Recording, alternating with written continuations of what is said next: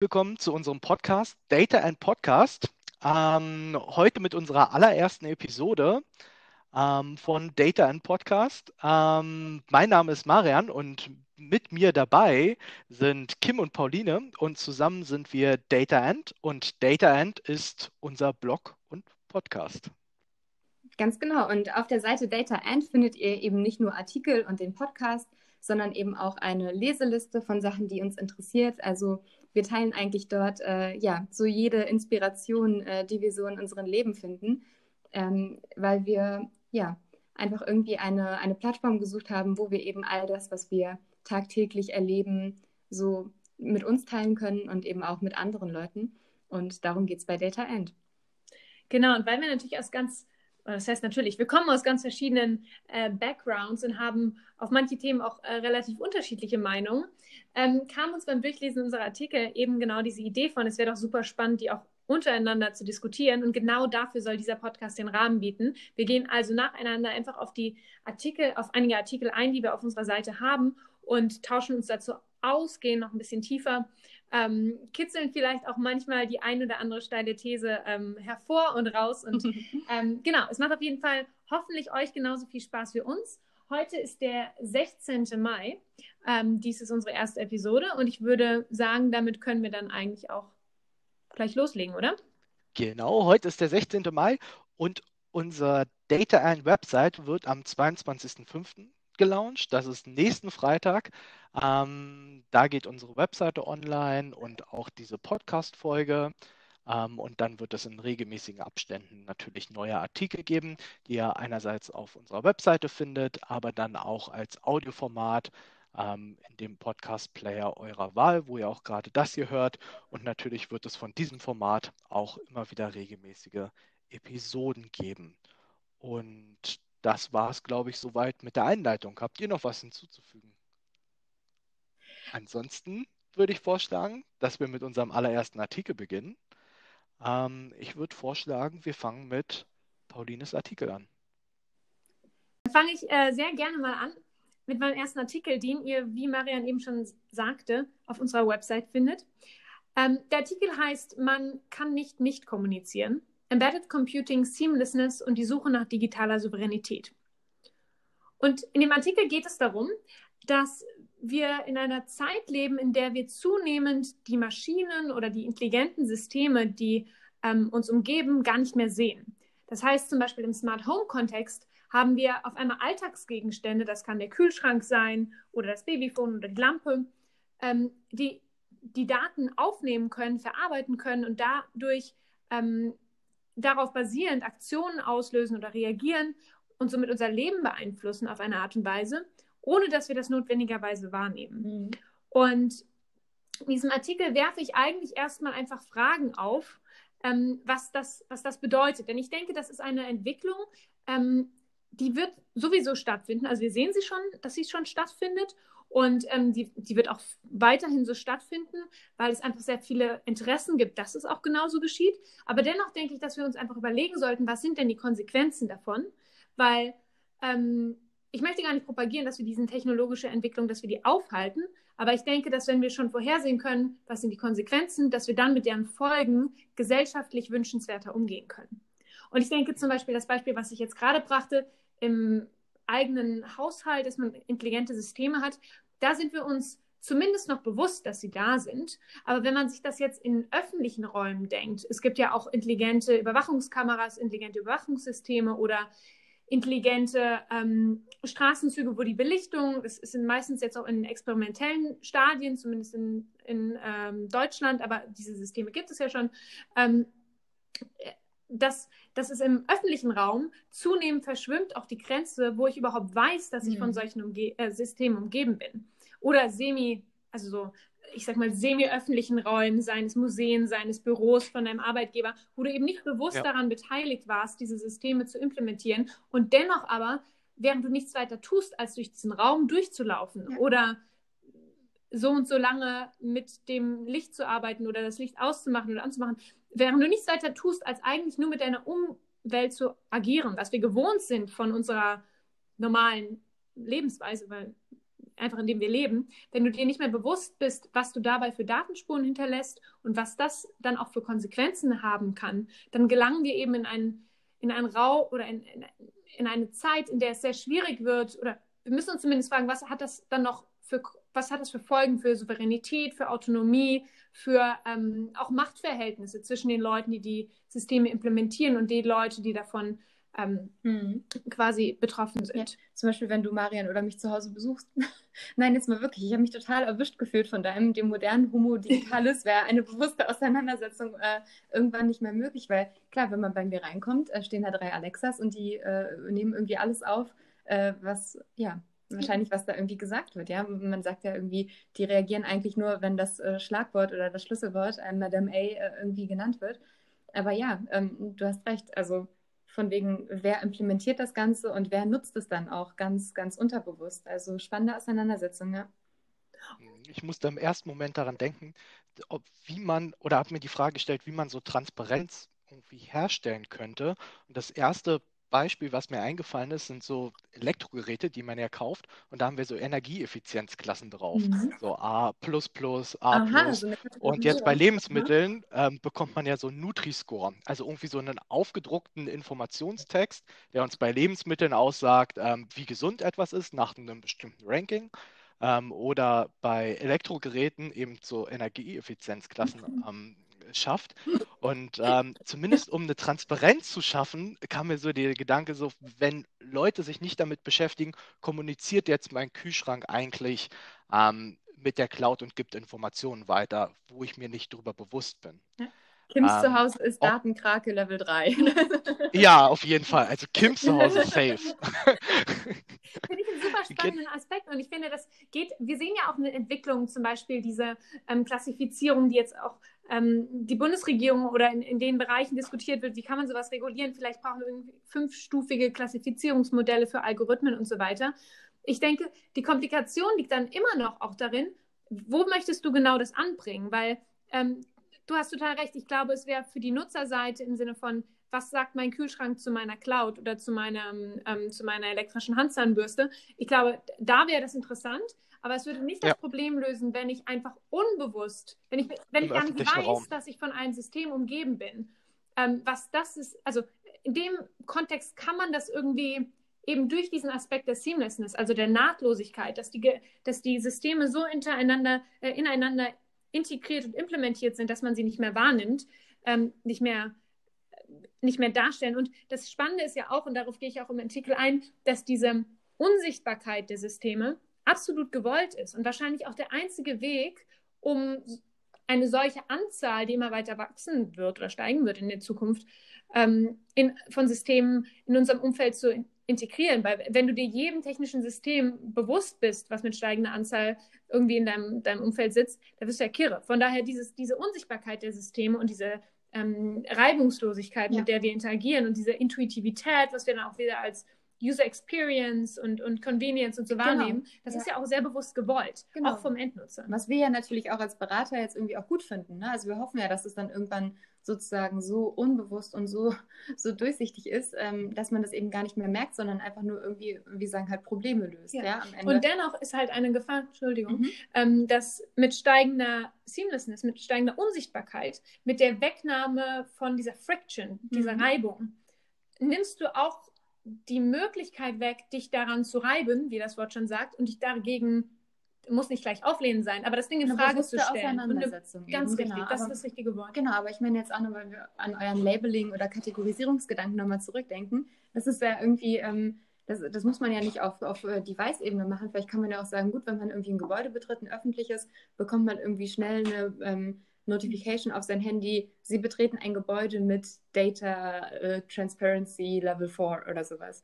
Gut, das weiß dann Ganz interessant. Nicht, genau, also dann irgendwie ja. per NFC, wenn man halt irgendwie einen, einen, gewissen Raum betritt oder so. Das könnte man sich ja auch überlegen. Da müssten aber auch die Endgeräte mit einbezogen werden. Also dein Handy zum Beispiel. Was äh, du genau. als Person, die dann ja. in dem Moment mit dem Raum ist. Genau, das ist dann wahrscheinlich halt wieder so gar nicht nachvollziehbar, was damit überhaupt gemeint ist. So, was, was hört ihr mir jetzt zu? Oder ähm, mhm. kriegt das auch irgendwie, ähm, verlässt das Deutschland zum Beispiel, ja, Nummer eins irgendwie. Mhm. Ähm, ja. Aber was wir haben ja, ja, heute auch schon bei Videokameras eine ganz ähnliche Debatte im öffentlichen Raum, wo eben Videoaufnahmen gemacht werden und getätigt werden, wo wir nicht wissen, Ja. wie lang werden die gespeichert und für was werden die im Nachhinein verwendet.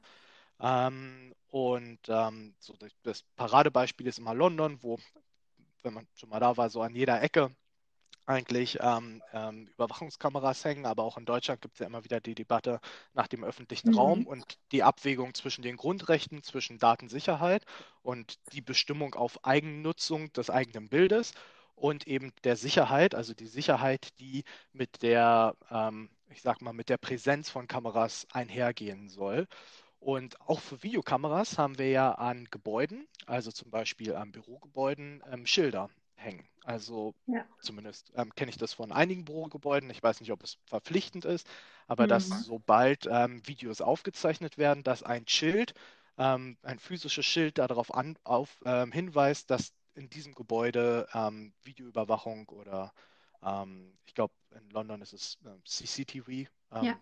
Praktisch darauf hinweist. Ja, das stimmt. Aber was ich trotzdem ähm, super, super spannend finde, ist halt diese ganze Auseinandersetzung, wie du sagst, frictionless und seamlessness und so, weil das ist ja das da, da, da wollen wir ja alle hin, ne? Und ähm, man braucht aber irgendwie anscheinend echt eine Alternative, weil du hast total recht, man reibt sich an dem Thema überhaupt nicht mehr, ne? Und das ist ja irgendwie gleichzeitig eine super coole Chance, weil man kennt das ja auch, ne, so hier Marian, wir und Star Trek, ne, so von wegen die Computer sind überall und oder auch bei Iron Ja. Man, äh, großer Fan, ähm, wo man einfach so mit Jarvis oder mit seinem intelligenten System spricht und so, wo es einfach so, man, man muss sich nicht mal anders verhalten oder so, es ist einfach komplett, es, es muss nicht mal irgendwas ändern in der Art und Weise, wie du dich verhältst. Du musst halt wahrscheinlich irgendwann nicht mal mehr sagen, Alexa, sprich so und so, sondern es ist einfach irgendwie vielleicht sogar die Frage, die im Raum steht oder so. Also inwieweit schafft man dann trotzdem Transparenz, obwohl man eben die Usability, ich finde, das ist nichts Schlechtes per se.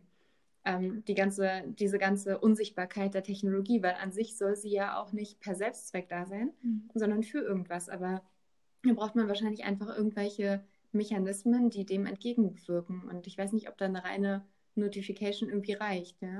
Beziehungsweise, also die Frage, die mir jetzt gerade kommt, ist, ist Seamlessness und der Versuch, ähm, Datenschutz und Privacy-Themen auf einer Ebene der Eigenverantwortung zu überlassen, was wir mit solchen, also diese ganzen Vorschläge, lassen uns doch Klassifizierung und sowas wie Nährwertangaben Mhm. quasi für Algorithmen machen, ist ja immer noch letztendlich eigentlich ähm, unterliegt dem ja das Verständnis, dass das Ja. Individuum dafür verantwortlich sein soll oder eine Verantwortung haben sollte ähm, oder auch eine Souveränität darüber Genau, zu entscheiden. entscheiden eben Genau, mit jeder dafür. Souveränität kommt eben auch Ja. Verantwortung. Ja. Ähm, Ja. Und äh, mir kam eben die Frage, inwieweit das der Idee der Seamlessness, Seamlessness eigentlich gegenübersteht.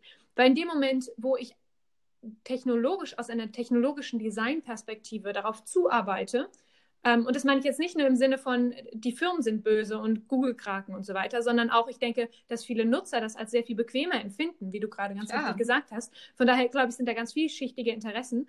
Ähm, aber indem ich technologisch auf so ein unsichtbares Design hinarbeite, wo der Nutzer sich nicht mehr wirklich bewusst mit der technologischen Interaktion auseinandersetzt, in dem Moment nehme ich eigentlich erstmal eine Grundlage weg, basierend auf der der Nutzer sehr eigenverantwortliche Entscheidungen treffen könnte. Weshalb ich eher dafür plädiere, dass man genau solche Themen eben ähm, auf einer anderen Ebene diskutiert. Weil ich glaube nicht, dass die Lösung darin liegt, dass wir, also vielleicht auch, Mhm. vielleicht auch in, in, in Kernbereichen, aber die Lösung kann nicht nur darin liegen, dass wir Nutzer besser informieren und ihnen, von ihnen abverlangen, wenn sie jetzt sehen, du läufst in ein Gebäude mit Datenrisikostufe 14b, dass sie dann wissen, was sie sich jetzt Genau. anders verhalten sollten. Ja. Weil ich denke auch, es geht Ja. in beide Richtungen. Weil einerseits ähm, möchtest du nicht, dass die Nutzer sich anders verhalten.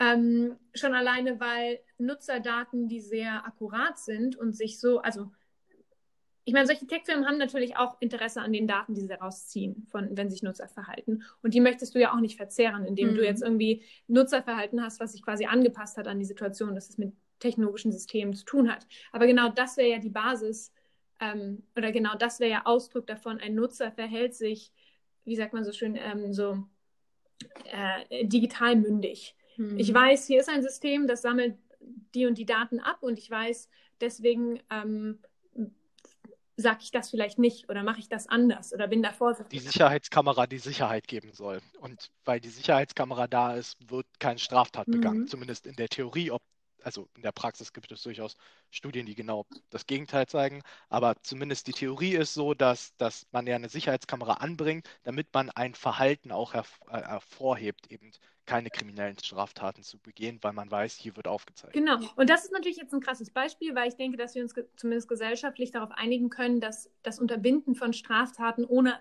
aktiven Eingriff erstmal was Positives ist. Aber wenn wir in ja, weniger genau. krasse, also klare Schwarz-Weiß-Bereiche gehen und eher so im Sinne Alltagsverhalten nudgen in eine Richtung oder die andere, ähm, dann denke ich, wird es ein bisschen brenzliger und schwieriger, das klar zu mhm. definieren. Mhm. Aber um das nochmal auf so eine Makroebene von wegen wir sagen die ganze Zeit, das ist sozusagen irgendwie schlecht und man braucht eine bewusstere Auseinandersetzung und so. Was genau, also ne, was passiert dann? Also ich glaube, du schreibst in deinem Artikel auch, die Prozesse beeinflussen uns irgendwie, aber es ist ja nicht immer gleich so Cambridge Analytica-mäßig von wegen, unser Wahlverhalten wird manipuliert und so. Ähm, das wird super interessant. Also was genau, also erstens, okay, verhalten wir uns anders vielleicht sogar, wenn wir das Gefühl haben, es sind solche Systeme im Raum. Ähm, wenn ja, dann wie anders und ist das schlecht? Und auf der anderen Seite eben auch, was passiert denn, wenn wir uns normal verhalten und wir merken nicht, dass unser Verhalten aufgezeichnet wird? Also für was wird das verwendet? Wie beeinflusst uns das direkt? Mhm. Ähm, einfach nochmal die Frage von wegen, wovor genau fürchten wir uns oder was genau muss entgegengewirkt werden? Weil wenn wir gar nicht wissen, gegen was wir sozusagen arbeiten, ähm, wissen wir vielleicht gar nicht so richtig, was sind die richtigen Maßnahmen, die man davon ableiten könnte. Total richtig. Und ich glaube, dass es da auch keine ähm, eine Antwort mhm. gibt, weil es natürlich total abhängig davon ist, von welchem System, also System ist einfach ein schönes, ja. ein schönes Schlagwort, über, über das man schreiben kann und dann ganz viel runterfassen kann. Und natürlich ist es ein Unterschied, ob ich jetzt in ähm, ein sehr seriöses Sicherheitssystem, was vielleicht auch intelligent ist und was dann aber auch irgendwie seriös betrieben wird ja. und wo alles die Daten gut gespeichert sind, ob ich mich in, über sowas rede oder über ein günstiges IoT-System, was im Zweifelfall keine Ahnung, wo die Daten speichert oder gehackt werden kann. Mhm. Ähm, und schon allein das zeigt jetzt auch die, die Vielfältigkeit der Risiken auf. Also wir reden ja hier von Hacken und meine Daten kommen irgendwo hin und irgendwas passiert mit ja. meinen Daten, was vielleicht im, ja, sind das Fotoaufnahmen von mir, die mhm. auf einmal im Internet stehen, mhm. ähm, um mal so ganz krasse Bilder zu malen. Ähm, iCloud, Hack von Prominenten. Ja, also. ganz genau wo vor allem Passwörter erraten wurden, aber genau sowas mhm. passiert ja immer. Ja. Ja. Oder ähm, rede ich eben eher über, ähm, nehmen wir Alexa-Geräte, die potenziell mithören könnten und der Frage, okay, wer steht dahinter? Welche ähm, wirtschaftlichen Interessen stehen dahinter? Ja. Ähm, was wird mit diesen Daten gemacht? So zum Beispiel diese Idee, dass Alexa, ähm, ich weiß jetzt, ich muss ehrlich sagen, ich weiß nicht, ob es mittlerweile in den USA gemacht wird. Auf jeden Fall hatte Amazon ein Patent darauf angemeldet, dass ähm, sie eine Alexa haben, die oder eine Version davon haben, die ähm, den Nutzern basierend auf Krankheitssymptomen Medikamentempfehlungen mhm. ja. und medizinische Ratschläge geben kann, quasi auf Husten ja, oder wie du dich, gehört, wie du sprichst und so weiter. Ähm, und dahinter steht natürlich irgendwie Amazon als Firma erstmal. Und dieses Patent wurde angemeldet kurz nachdem ähm, Amazon einen äh, Pillpack gekauft hat, einen großen Medikamentenverteiler in den USA. Und, äh, und das sind natürlich solche wirtschaftlichen Verwobenheiten, die der Endnutzer jetzt nicht wirklich mit ähm, so, so, klar hm. vor Augen hat. Und ich möchte auch nicht sagen, dass Amazon jetzt dauernd Leuten irgendwelche Medikamenten verschreibt, um das um den Absatz zu steigern. Ich, ich sage nur, dass es solche Verbindungen gibt und dass wir, glaube ich, auch auf je mehr Daten du weggibst, es können sehr verschiedene Dinge damit gemacht werden. Und ähm, auch auf Umwegen kann mhm. dein Leben dadurch beeinflusst werden. Ähm, und vielleicht ist das auch gar nicht negativ. Kann man auch, also wir könnten auch die Diskussion darüber führen, warum jetzt ein Leben, das nicht beeinflusst ist, besser ist als ein Leben, das beeinflusst ist, wenn wir sowieso von ganz vielen Dingen beeinflusst werden, wie der Farbe von meinem Teller auf meinem Tisch. Aber ich denke, mhm. es ist einfach wichtig, dass diese Machtstrukturen offener gelegt werden, weil Systeme in Alltagsgegenständen zu verstecken, von denen wir als normale Menschen denken, wir wissen genau, wie sie funktionieren. Und dass das eben nicht mehr der Realität entspricht, weil zunehmend solche Systeme Interessen bündeln, ähm, anders agieren, eine unglaubliche Daten, Computing Power, Kompetenz haben, die wir vielleicht so nicht absehen können, die wir uns auch nicht vorstellen können. Ähm, ich denke, das alles, es, es, verändert die Regeln des Spieles. Ja, das stimmt. Das stimme ich ihr auch zu. Und ich glaube, das ist halt eben, wie du schon sagtest, so von wegen, wie positiv oder negativ ist eben Beeinflussung. Beeinflussung per se ist erstmal nicht konnotiert auf irgendeine Art und Weise. Und da sind wir halt eben schnell bei dieser, ich weiß immer noch nicht, wie man es ausspricht, Sovereignty, Data Sovereignty. Sovereignty. Ich musste das vorher einmal, als ich so bei so einem Panel war, musste ich das immer googeln, wie man das ausspricht. Sovereignty, Sovereignty. Ähm, auf jeden Fall einfach so von wegen, gut, äh, vielleicht ist es ja auch gewollt, dass Alexa deine Krankheitssymptome eben besser erfassen kann und du vielleicht früher eine Heilung bekommst für dein, ähm, für dein Problem. Und dann sind da halt eben die wirtschaftlichen Interessen dahinter. Und wahrscheinlich ist es sozusagen erst dann negativ, wenn eben diese Marktmacht unverhältnismäßig verteilt ist. Aber dann ist halt auch wieder die Frage, was ist unverhältnismäßig? Und ich glaube, dass wir dann irgendwann an einem Punkt ankommen, wo es eben auch unterschiedliche Meinungen zu richtig und falsch und es ist dann irgendwie eher so dieser ganze Gedanke, wir müssen Monopole zerschlagen.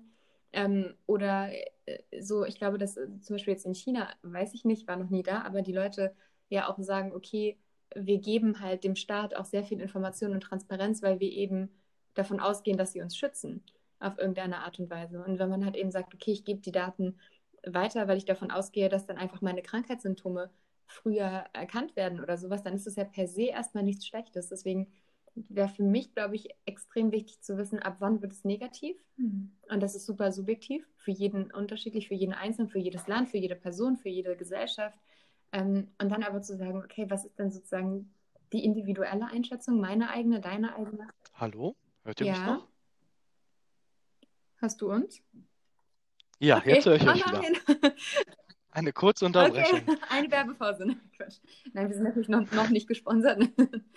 ähm, ja, auf jeden Fall einfach zu überlegen, äh, was ist falsch und eben zu informieren und aber auch eben die Sachen nachvollziehbar zu machen, wie du sagst. Das ist eben, glaube ich, das Falsche daran, die Unnachvollziehbarkeit einfach per se. Das ist wirklich schlecht. Genau, und ich glaube, das ist eigentlich auch ein schönes Schlusswort, vielleicht nochmal, um, um den Artikel jetzt auch zu, dann ja. jetzt für die Diskussion zu beenden. Ich glaube eben, also A, der technologische Fortschritt ist nicht aufhaltbar und B, wie du ganz richtig sagst, der ist an vieler Stelle natürlich auch wünschenswert. Natürlich ist es toll, wenn wir früher erkennen können, ähm, wo Leute medizinische Hilfe brauchen oder ähm, sowas äh, und natürlich auch die ganze Bequemlichkeit, die mit technologischer Entwicklung im, im Smart Home Bereich kommt oder Connectedness. Ähm, das ist alles großartig, das möchte ich gar nicht mhm. anzweifeln. Mhm. Es geht wirklich einfach um diese Frage ähm, der Transparenz ja. und eben auch dieser Transparenz wirtschaftlicher Interessen dahinter, die die eigentlichen Treiber in vielen Interaktionen sind und dass wir uns einfach als ja. Gesellschaft überlegen sollten, was macht das in verschiedenen Kontexten und wie wollen wir damit umgehen? Können wir dem Individuum noch einfach auflasten, zumuten, dass er das entscheiden kann und wo müssen wir diese Souveränität vielleicht auch ein bisschen zum Schutz des Individuums wegnehmen. Und da hast du total recht, das sind auch sehr individuelle Entscheidungen, weil Leute verschiedene Grenzen ziehen. Ja, aber sehr spannende Diskussion deswegen. Genau, finde ich auch. Und nochmal ein zusätzliches Schlusswort, weil ich es nicht lassen kann, im Sinne von, ähm, vielleicht kann man ja auch einfach ähm, eben mehr regulieren in dem Bereich. Und das ist ja auch eines deiner größten Themen, von wegen, inwieweit kann man das dann oder inwieweit kann man das regulieren, wenn man es nicht mal greifen kann, irgendwie am Ende des Tages? Und vielleicht ist ja die reine Aufdeckung der Information, dass jemand die und die Krankheit hat, erstmal was Gutes, aber die Nutzung dann nur für eine wirtschaftliche Interesse vielleicht falsch. Und vielleicht sollte man dann diese Informationen wettbewerblich äh, verfügbar machen. Super Beispiel. spannender Punkt. An welcher Stelle des, des algorithmischen Verfahrens ja. quasi reguliert man auch Klasse. Ich, ja. trage das mal auf meine Artikelliste. Artikel voll. Voll ich nicht erwartet, da noch weiterführende Themen. Ja, Marian, wenn wir schon bei Intelligenz und ähm, smarten Systemen sind. Erstmal, was macht denn euer Wein? Wein ist, ähm, Trinkt ihr noch? noch? Oder? Und du? Ich kann es ja nicht, ja nicht kontrollieren. Ich bin ja nicht da. Sonst ist Marian immer der Nachgießer, muss man auch nochmal festhalten. ja, bei mir ist auch gut. Ich habe jetzt schon mein erstes Glas praktisch hm. geleert. Sehr schön. Ja, wir haben, glaube ich, ein bisschen viel geredet, aber wir versuchen uns ranzuhalten. Jetzt kannst du ja auch, ähm, du hast ja auch einen super spannenden Artikel geschrieben, Marian, und vor allem mit einem richtig, richtig, richtig catchy Titel, muss man dir ja lassen. SEO optimiert. SEO optimiert, ja. auch das noch. optimiert für den Leser und SEO. Ja. ja, als ich mich heute kurz hingesetzt habe und überlegt habe, ähm, äh, was schreibe ich mir alles auf zu euren Artikeln, vor allem, da dachte ich, ich finde eure Artikel so, so interessant zu diskutieren und dann gleichzeitig habe ich mir gedacht, ich weiß gar nicht, ob mein Artikel so interessant ist zum, von der Diskussionspunkt her, ähm, ob da nicht äh, vielleicht Artikel, die ich schon im Entwurf habe, viel besser geeignet wären. Aber so als Startartikel ist es natürlich mein absolutes Lieblingsthema. Es geht um ähm, vier klassische Fehler bei Industrie 4.0 Projekten. Und ähm, hast du nicht den wie ist der? Algorithmusparadoxon? Nein. Aber wir können auch gerne über den anderen sprechen. Okay. Ähm, Also mein Algorithmus-Paradoxon-Artikel, ähm, den habe ich aktuell auf privat geschaltet und der kommt dann erst in der Woche danach. oh nein, Ähm, ich glaube, wir haben den anderen nur überflogen. Also ich habe ihn nur überflogen, tatsächlich. Also wir können auch schon über den Algorithmus-Paradoxon-Artikel Wäre sprechen. das in Ordnung für dich? Weil da sind wir jetzt, glaube ich, äh, sehr äh, scharf drauf, das durchzuquatschen. Ja, klar, na klar. Also der ist ja genauso fertig geschrieben wie der andere Artikel. Ähm, der ist praktisch nur auf, auf Entwurf geschrieben. Ähm, genau, ich springe mal eben, dass ich den Algorithmus-Paradoxon-Artikel auch parallel offen habe. Dann kann ich da gleich nochmal drauf schauen. Ähm, ja, das Algorithmus-Paradoxon ähm, beschreibt im Grunde genommen, ähm, dass ähm, ähm, Menschen zugleich Algorithmen und die Macht von Daten zugleich massiv und überschätzen als auch unterschätzen. Und ähm, das erste Mal gekommen, und das schreibe ich auch in dem Artikel, ist mir ähm, der Gedanke ähm, 2019 auf der Hannover Messe.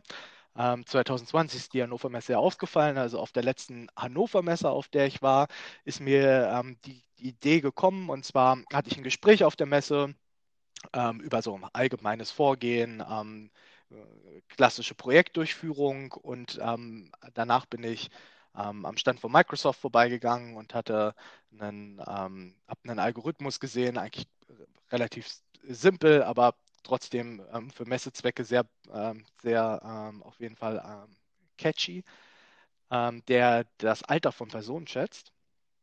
Und ähm, in diesem Gespräch kam heraus, dass die Erwartungshaltung an künstliche Intelligenz viel, viel zu hoch ist und auch die Vorarbeit, bis man überhaupt mal in, gerade in Fabriken überhaupt zu dem Szenario kommt, sich mit künstlichen Intelligenzen zu beschäftigen, dass dort einfach ein ganz langer Weg da ist, ehe man da hinkommt. Ähm, dass wir aber auf der anderen Seite ganz tolle Anwendungen haben, ähm, die einfach heute schon sehr gut funktionieren.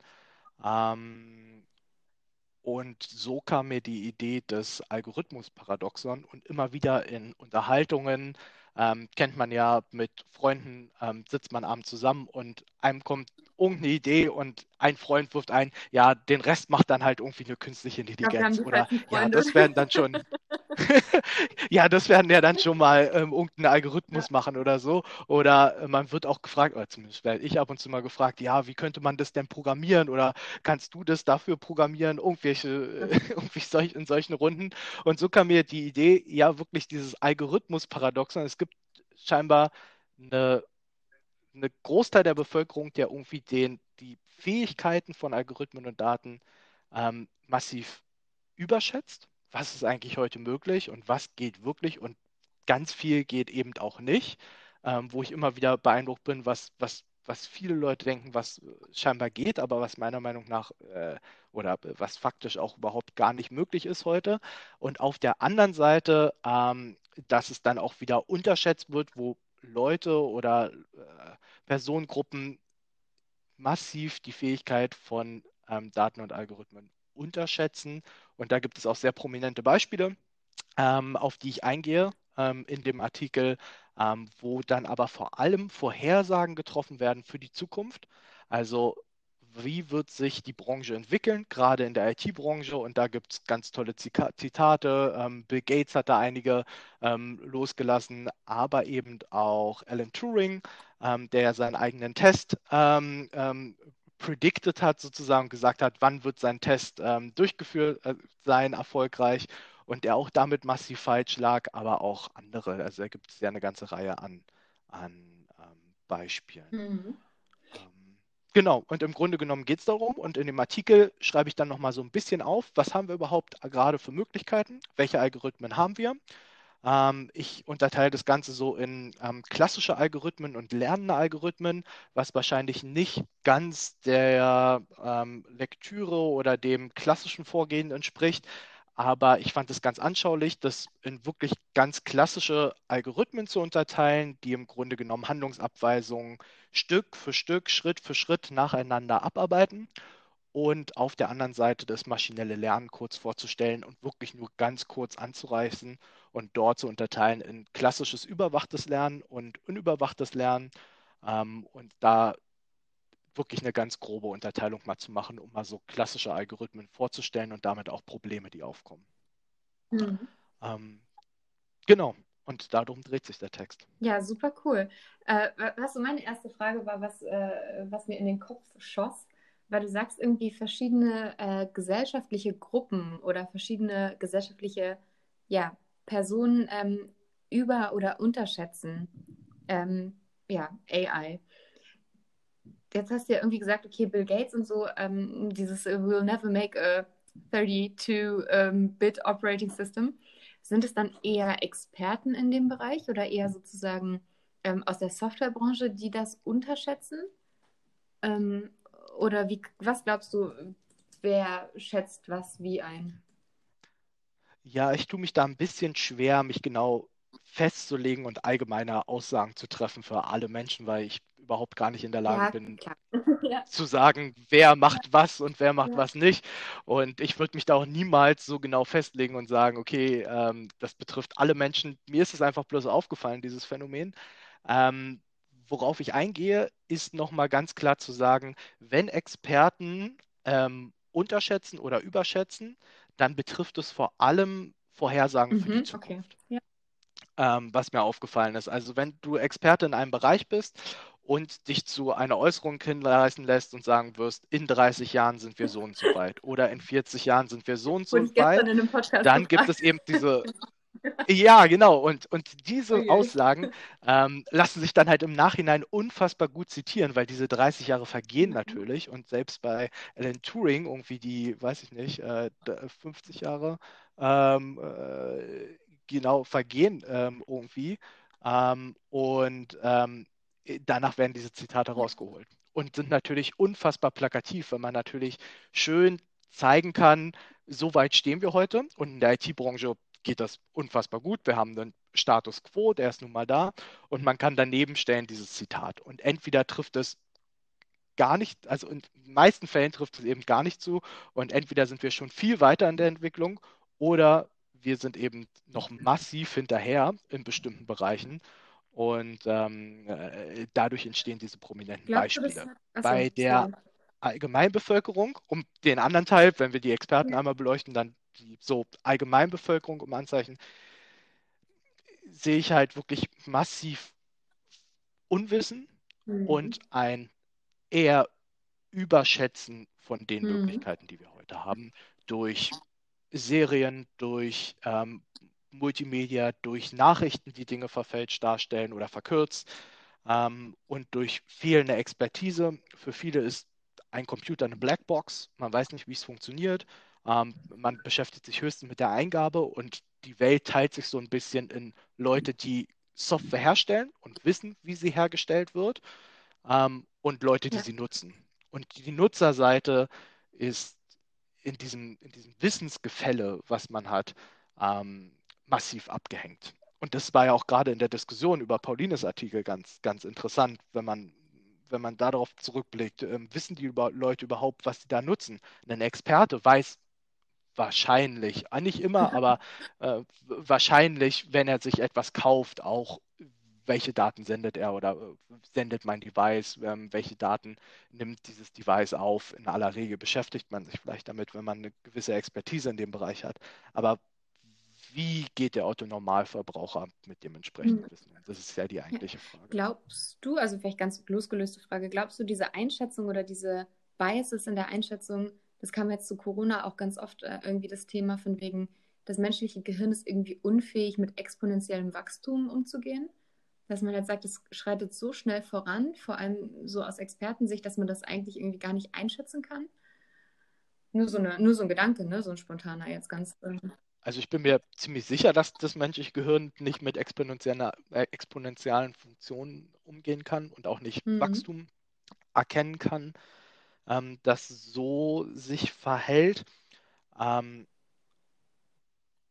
ist, es ein, ist es ein wichtiger Faktor für die IT? Definitiv ja. Ähm, wir haben unterschiedlichste Bereiche, wo ähm, solche Wachstumsfunktionen zum Tragen kommen. Ist das immer nur darauf zurückzuführen? Nein. Definitiv nein. Ja. Also mit dem Stand der Forschung kann man sich auch so beschäftigen, ohne Wachstumsfunktionen erfassen zu können, ähm, dass das durchaus zu Unterschätzungen für die Zukunft führen kann. Definitiv hm. ja. Was ich ganz spannend finde an dieser Erklärung basierend auf fehlendem Verständnis, ähm, ist die Frage Verständnis von was? Weil ich glaube, es geht nicht nur darum, dass Menschen verstehen, wie Algorithmen funktionieren und vielleicht, dass manche irgendwie programmiert sind und andere lernen selbst und sind dabei überwacht oder so, sondern ähm, es geht, glaube ich, auch, das wäre jetzt so eine Hypothese, die ich mal in den Raum stellen würde, geht es vielleicht auch darum, dass Menschen ein fehlendes Verständnis für die Natur von Problemen haben, Probleme, die wir versuchen mit künstlicher Intelligenz zu lösen. Weil wenn man sich die mal anschaut, dann wird klar, dass wir eine bestimmte Gruppe von Problemen sehr gut maschinell lösen können und die dann auch teilweise von einem Kontext gut auf einen anderen Kontext übertragen können. Also mhm. Also zum Beispiel sind wir im Bereich ähm, MRT-Scans äh, mit irgendwelchen Gesundheitsrobotern, äh, Robotern, Gesundheits, äh, Algorithmen im Gesundheitswesen. Alles Roboter. Ähm, wo wir zum Beispiel Scans von, ähm, von also Brain-Scans haben und dann sehen, diagnostizieren wollen, wo sind äh, Tumorabbildungen, also so ein typischer Anwendungsfall für irgendwelche ähm, äh, Bilderkennungsalgorithmen. Ähm, und das, wenn man jetzt Menschen sagt, oh, KI kann jetzt Tumore im Gehirn erkennen, das hört sich erstmal riesig groß an. Dass es dabei darum geht, dass ein Algorithmus über eine 2x2-Matrix, mhm. in der dann in Nullen und Einsen ein Bild dargestellt wird, drüber läuft und nach einem bestimmten Raster, nach bestimmten Mustern sucht, das bricht das Ganze, das nimmt schon sehr viel Mystik aus diesem ganzen Ding raus. Ähm, und dass man das dann auch dafür einsetzen kann, dass wir zum Beispiel Bilderkennung im selbstfahrenden Auto haben, wo man dann Straßenschilder erkennen muss. Das ist natürlich ein bisschen die Trainingsdaten müssen anders sein, damit der Algorithmus auch das kann, aber das Verfahren ist eigentlich ähnlich.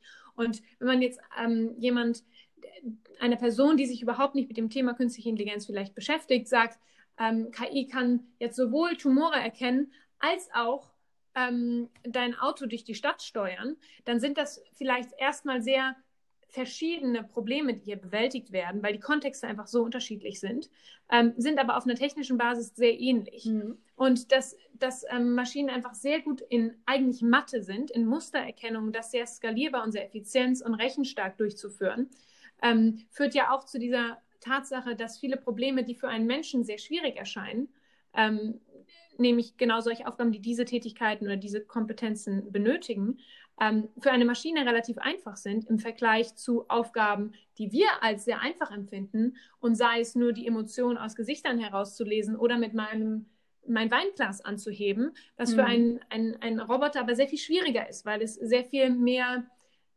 Wissen oder Fähigkeiten beinhaltet, die nicht so einfach in eine mathematische Kostenfunktion implementierbar ist und schreibbar ist, die dann einen Algorithmus befeuert. Mhm. Aber es dann auch so ein ja. bisschen so, dass man zum Beispiel im Bereich AI, also das ist ja eher so euer, euer Thema, aber äh, sehr interessiert bin ich trotzdem, dass es dann ähm, eher so ein bisschen ist von wegen, wenn du sagst, okay, man versucht alles auf mathematische Weise zu lösen, dass man irgendwie sagt, okay, das ist jetzt mein Hammer und jedes Problem, was ich sehe, ist irgendwie ein Nagel. Und man dann irgendwie versucht, ähm, sozusagen auch Probleme, die eventuell anders gelöst werden könnten, dann trotzdem versucht mit, mit irgendwelchen Berechnungen. Also zum Beispiel, es gab mal irgendwie äh, bei einem Vortrag, bei dem ich war, war es so, dass ähm, die zum Beispiel versuchen wollten, den Unterschied zu erkennen zwischen Husky und Hund. Und dann haben sie aber irgendwann gesagt, okay, ähm, hier, wir haben irgendwie den Algorithmus fertig oder, oder was auch immer. Ähm, und dann ging es aber im Endeffekt darum, dass ähm, der Algorithmus eigentlich so programmiert war, ähm, Schnee im Hintergrund zu erkennen und dann gesagt hat, gut, zur Wahrscheinlichkeit X mhm. ist das halt ein Husky und kein Hund, weil Hundefotos haben eigentlich nicht so oft Schnee im Hintergrund und Husky-Fotos eigentlich immer. Das ist ein sehr berühmtes Beispiel, ja. wobei es hier eigentlich eher um das Thema Biases geht. Ja. Also, wenn du nämlich solche selbstlernenden Algorithmen hast und nicht klar vorgibst, basierend auf welchen Features von einem Bild ähm, der Algorithmus jetzt entscheiden soll, ob es ein Hund oder ein, mhm. oder ein, ein Husky ist, ähm, weil du davon ausgehst, dass es, das Problem ist so komplex, das können wir gar nicht wortwörtlich, sage ich jetzt mal, mhm. programmieren, sondern wir lassen den, wir füttern dem ganz viele Bilder. Ja. Ähm, und dem andere das, Proxys irgendwie. Ja. Ja, das ist ja ein typisches Beispiel für so ein neuronales Netz. Das ist, du hast einen Algorithmus, da fütterst du ganz viele Bilder rein, dann lässt du denen irgendwelche Vorhersagen machen. Am Anfang ist es total ähm, eigentlich zufällig, was da rauskommt, aber jedes Bild hat ein Label. Also der Algorithmus kriegt danach wieder zugespielt, war das jetzt ein Husky oder war das ein Hund? Mhm. Und basierend darauf, auf diesem Label, kann er dann errechnen, wie weit er daneben lag von seinen eigenen statistischen Berechnungen. Ähm, passt dann innerhalb des Algorithmus bestimmte Gewichtungen ähm, an, um verschiedene Features dieses Bildes quasi in der nächsten, im nächsten Durchgang ähm, anders gewichtet zu mhm. berücksichtigen, um quasi nähert sich damit eher dem Ergebnis an, was richtig gewesen wäre. Und das machst du ganz, ganz oft, bis mhm. der Algorithmus immer, immer besser wird. Und dem sagst du aber erstmal nicht, basierend auf was er sich orientieren soll. Und dieses, die Tatsache, dass dann, oder das Ergebnis, dass am Ende er quasi rausgesucht hat, dass es sich Schnee von Wiese unterscheidet im Hintergrund und dass er gar nicht auf die Tiere an sich geguckt hat, war ein einfach nicht bedachter, eine nicht bedachte Nebenfolge, mhm. weil du nicht kontrolliert hast. Einfach statistisch rausge rausgekommen. Genau, weil du ihm einfach mhm. Trainingsdaten gefüttert hast, wo Huskies immer mit Schnee im Hintergrund waren ja. und Hunde immer mit Rasen und ihm dann später nicht gesagt hast, ähm, nee, das war gar kein Hund, das war ein Husky, aber achte nicht auf den Hintergrund. Ja. Und das ist eher die Frage, wie trainieren wir solche Algorithmen? Ähm, wie können wir erkennen, basierend auf welchen Features sie irgendwas bewerten? Ähm, und wie können wir denen dann auch verbieten, bestimmte Features zu benutzen? Mhm. Ähm, das ist ja vielleicht in einem sozialen Kontext ein Parallelbeispiel wäre, wir haben ein Bewerbungsgespräch und du ähm, und du möchtest Bewerber bewerten und du möchtest aber sicherstellen, dass da keine ähm, Gender Bias drin ist, also dass du weder Frauen noch mhm. Männer bevorzugst. Und jetzt könnte es natürlich sein, dass ähm, der Algorithmus aber auf den erfolgreichsten Lebensläufen oder den Lebensläufen der erfolgreichsten Mitarbeiter der letzten Jahrzehnte war, in einer bestimmten Senioritätsstufe und die sind möglicherweise männlich. mehr mhm. männlich. Mhm. Und vielleicht ist das dann, dann, und dann könntest du zum Beispiel in der Trainingsphase einfach sagen, okay, das, das Attribut Gender darfst du einfach nicht mit einbeziehen. Natürlich muss man dann auch in so einer Situation ist mal schwierig, weil sich solche Sachen manchmal auch an anderen Dingern niederschlagen. Könnte zum Beispiel mhm. Hobbygruppen sein, die dann Männer und Frauen, dass das eher abweicht statistisch. Ähm, das ist auch kompliziert und interessant. Ähm, aber genau, darum geht es, glaube ich, in diesem Husky-Beispiel. Dann sind wir eher im Thema Biases ja. von Algorithmen. Aber ähm, über. Richtig, und es geht genau Informatikern und ähm, auch letztendlich mhm. Solution-Architekten um genau die richtigen Algorithmen und die Konfiguration dieser ähm, zu finden, um die richtigen Probleme A zu finden und dann auch richtig zu also lösen.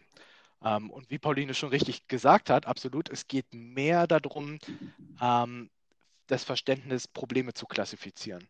Also zu schauen, okay, welche Arten von Problemen habe ich und wie können diese dann gelöst werden mit Algorithmen? Welche Algorithmen habe ich zur Auswahl?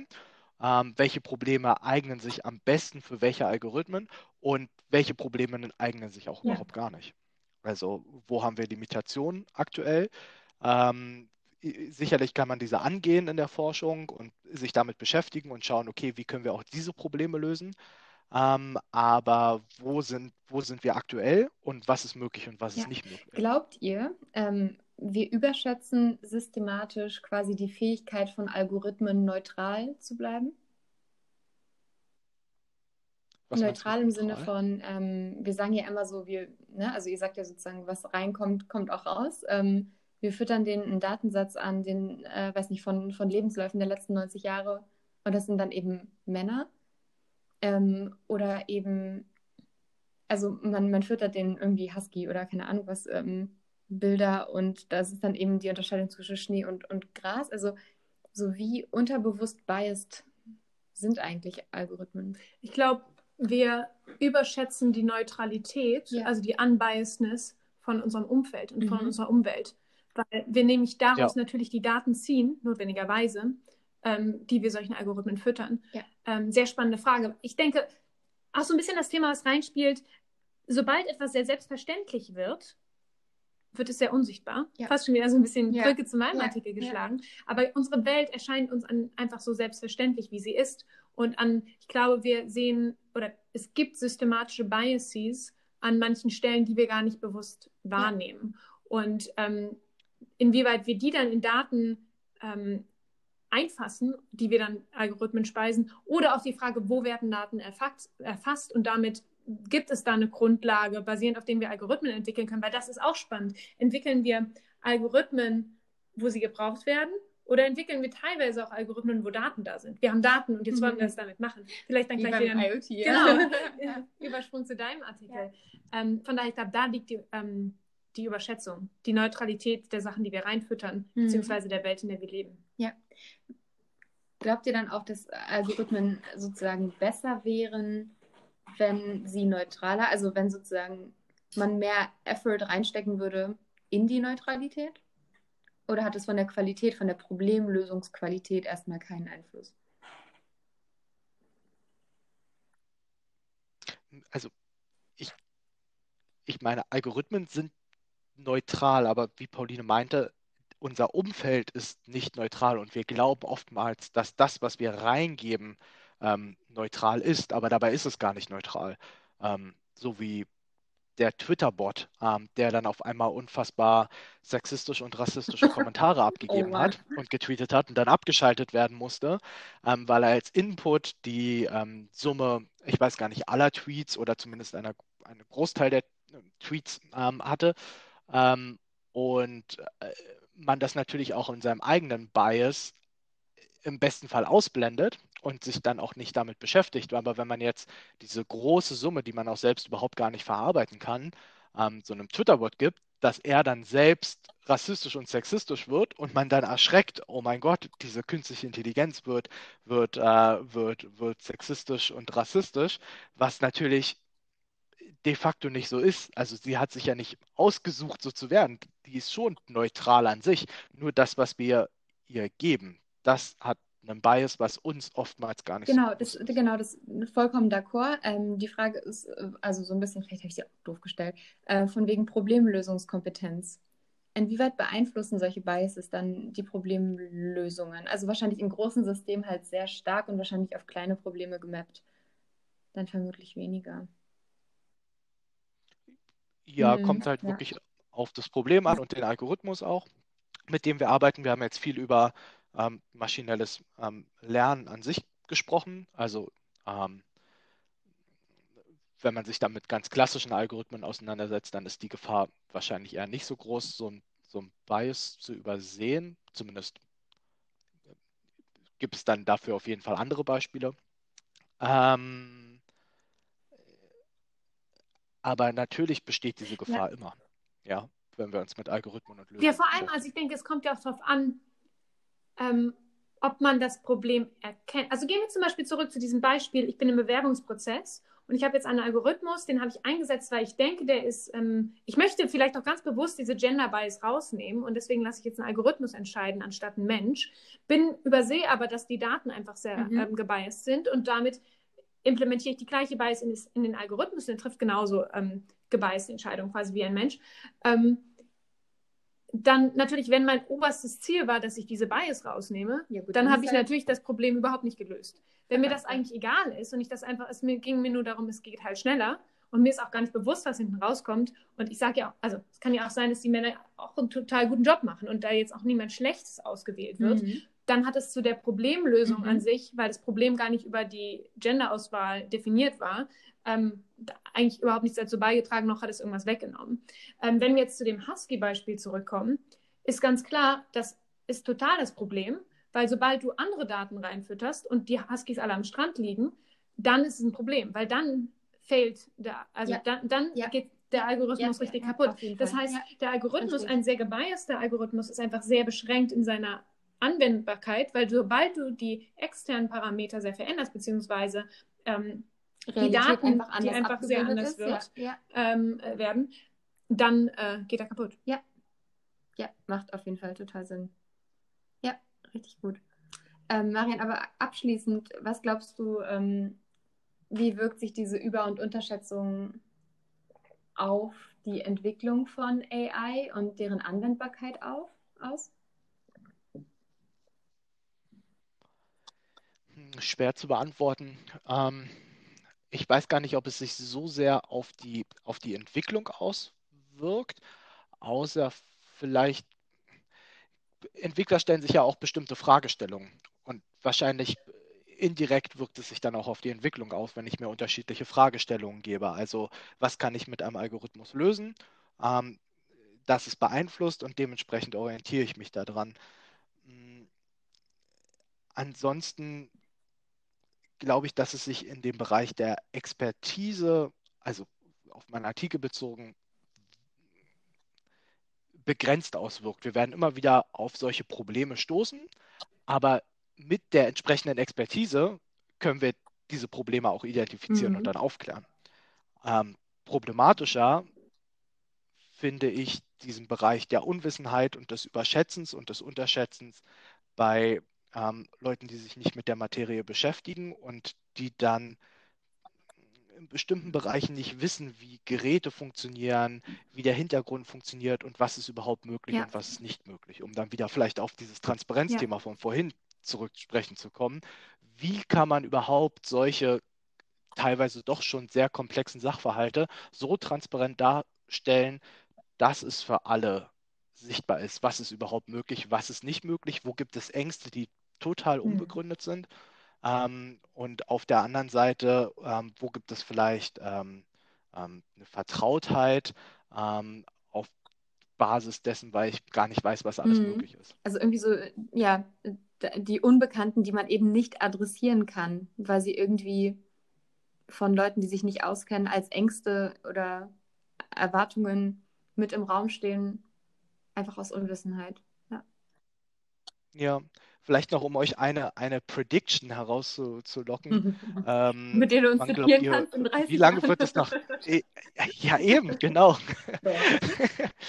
ähm, wann glaubt ihr denn, wird der Turing-Test erfolgreich durchgeführt sein? Ich schreibe in dem Artikel so ein bisschen, dass es natürlich strittig ist, wann er, ob er schon erfolgreich durchgeführt ist oder nicht. Meiner Meinung nach, nach ganz klar nein, so wie es gedacht ist, ist er nicht erfolgreich durchgeführt. Ähm, wann glaubt ihr, dass wir einen Turing-Test so durchgeführt haben, dass es anerkannt ist? Ja, das war super erfolgreich. Ich bin richtig unwissend, deswegen sage ich einfach, ich sage jetzt mal gar nicht. gar, gar, nicht.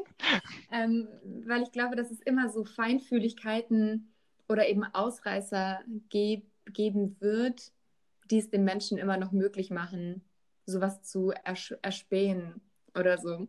Ähm, und es müsste schon ein unglaublich mächtiger Master-Algorithmus sein. Ähm, aber wie gesagt, ist auch nur so ein Gedanke. Ne? Ich glaube, dass eben, wie Pauline vorhin meinte, so Emotion oder Zwischenmenschliches oder ich weiß nicht, äh, wenn ihr mich anguckt und ihr wisst offensichtlich, irgendwas stimmt nicht, ja, dabei bewege ich nur meinen kleinen Finger anders oder keine Ahnung was. Ähm, ja, ich kann mir vorstellen, dass es vielleicht in einem Chat schwierig ist, das eben aufzudecken, aber ähm, vielleicht eben schon. Und eventuell klappt das dann sogar gar nicht. Aber äh, ja, zitiert mich ruhig, aber nagelt mich nicht drauf fest. Ja, ich muss gerade so ein bisschen lachen, weil ich glaube, ich bin genau am anderen Spektrum von Kim gerade. Nein, ich habe aber über dieses Ding einfach schon viel zu viel drüber nachgedacht und habe das Gefühl, ich könnte jetzt eine ganze Podcast-Folge damit füllen, ähm, einfach diesen Test an sich zu hinterfragen und dazu diskutieren, weil es fängt ja schon da, also ich glaube zumindest, zumindest auf mancher Ebene. Also eines meiner Lieblingsbeispiele sind ja zum Beispiel intelligente Sprachsysteme, die einfach schon sehr akkurat emotionale Stimmen fälschen können, sehr akkurat auf deine Emotionen eingehen können und so weiter. Da werden wir wenn man nicht schon sagen möchte, so mit Systemen wie Google Duplex ist der Turing-Test im Sprachbereich, also Audiobereich schon bestanden, dann wird das zumindest zwei Jahre, würde ich dem geben, bis mhm. das wirklich nicht mehr, mhm. also wirklich perfektioniert ist. Ähm, ja. Auf der anderen Ebene kann man aber eben hinterfragen, es geht ja beim Turing-Test darum, ob ein Mensch die also den Unterschied merkt. Mhm. Sprich, es hängt auch einfach so viel von der Intelligenz dieses Menschen ab. Mhm. Also wenn es einfach ein seltsamer ja. Mensch ist, dann kann ich dem auch nicht helfen. Das, das hast du schön gesagt. Kann man dann auch diskutieren. Aber bei diesem, nehmen wir mal an, so eine Stichprobe an, an Menschen, dass wir so eine, dass wir so eine, dass wir nicht sagen, dass wir nicht sagen, so es gibt eine Person und bestanden. Normalen Menschen, das ist ja auch ein Oh, das ist aber lieb. Nee, gehen wir mal von so einer Stichprobe an Menschen aus. Das meine ich mit halt wirklich bestanden. Nicht, dass es einmal mhm. durchgeführt ist, sondern dass wir eine repräsentative Stichprobe haben, ähm, auf die der Test erfolgreich kurz, Also ich könnte dem theoretisch als Mensch jetzt alles schreiben, was ich möchte. Und per Textform, ja, genau. Das heißt, ich könnte genau. auch auf die Humorebene gehen und irgendwie so irgendwelche ähm, Insider, irgendwelche Memes oder keine alles. Ahnung was nehmen. Okay, gut. Ja, stellen wir uns dem doch in ein paar, Mal, in ein paar Jahren. Ich finde, da sollten wir nochmal drauf eingehen. Ja, Turing-Test nehmen wir nochmal mit auf die, äh, auf die Themenliste, würde ich sagen. Ja, immer mal wieder, vor allem bis in ja, zwei Jahren. Ist mein absoluter Lieblingstest. Was machst ähm, du den so, Marian? Ähm, und mit, ja. mit wem? ich programmiere dann was. Das ist mein, mein anderes Hobby noch. ah, ja. Aber eigentlich ist das ganze Thema Zukunftsabschätzung und ähm, Vorhersage doch eine sehr schöne Überleitung zum dritten und letzten Artikel, den wir heute diskutieren wollen. Eine hm. sehr schöne Von daher würde ich sagen, Kim, möchtest du einfach mal ein wenig erzählen, worüber du es geschrieben hast? Sehr gerne. Ja, also mein Artikel geht nicht um AI, dafür eben um IoT und halt eben so ein bisschen ähm, motiviert dadurch, dass äh, mir wurde ein Video gezeigt und zwar ähm, wie Bill Gates ähm, über, über Viren und Pandemien und so gesprochen hat.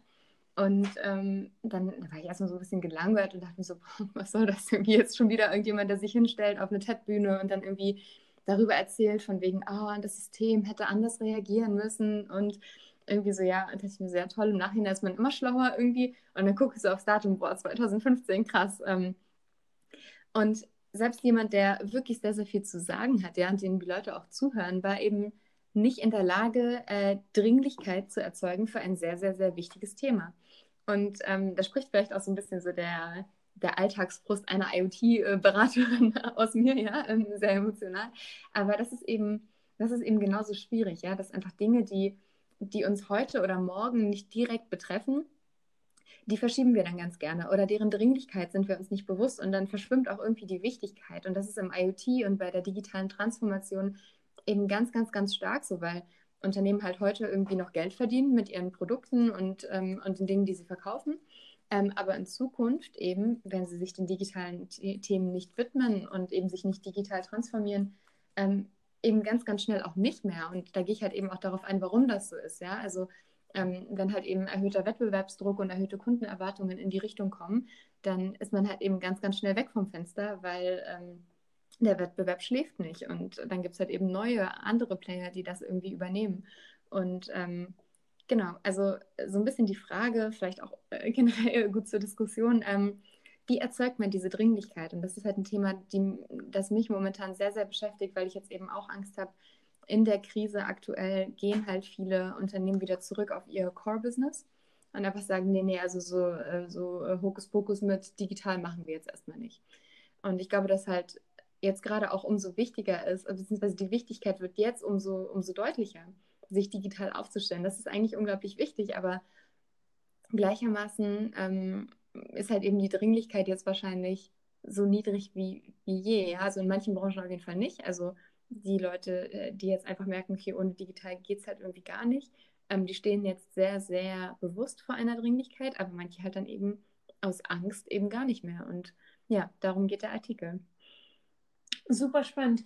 Ein Gedanke, den ich irgendwie, also was mir sofort kam, war dieses, eigentlich ist das Problem ja auf verschiedenen Ebenen. Ich habe so drei Ebenen, mhm. die mir kamen. Und zwar ist das A auf einer Individualebene, mhm. also eine Person oder vielleicht auch ein Gremium von Personen, mhm. die eine Entscheidung treffen müssen. Ja.